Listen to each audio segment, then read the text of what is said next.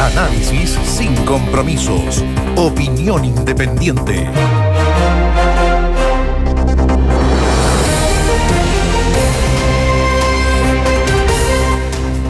Siguen las cuentas, se siguen sacando cuentas luego de la mega elección del fin de semana. Lo cierto es que eh, ha ido decantando, y lo decíamos ayer, eh, Nivaldo, a medida que nos acercamos al miércoles, la inscripción va decantando qué es lo que va a pasar en el escenario presidencial, básicamente.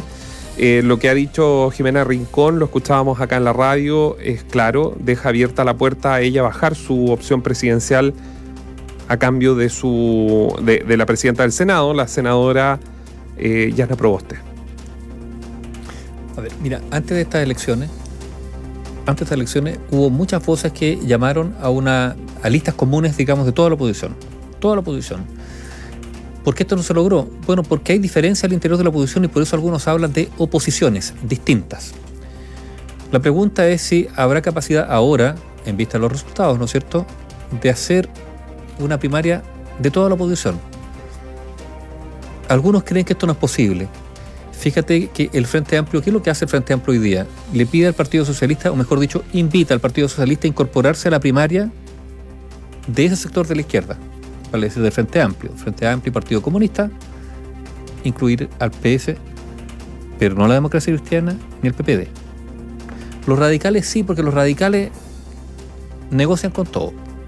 Entonces ya hay conversaciones del Partido Radical con el Frente Amplio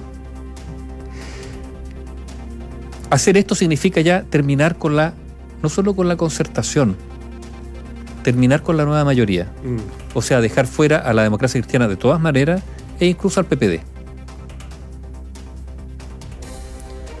Si la democracia cristiana y el PPD se sienten solos, huérfanos, ante la posibilidad de una primaria, digamos, de la oposición, desde el PS hasta el Frente Amplio, pasando por el PC, ¿qué tendrían que hacer? ¿Qué tendrían que ceder? ¿Qué tendrían que negociar? Mejor dicho, ¿a qué tendrían que renunciar para incorporarse a ese bloque?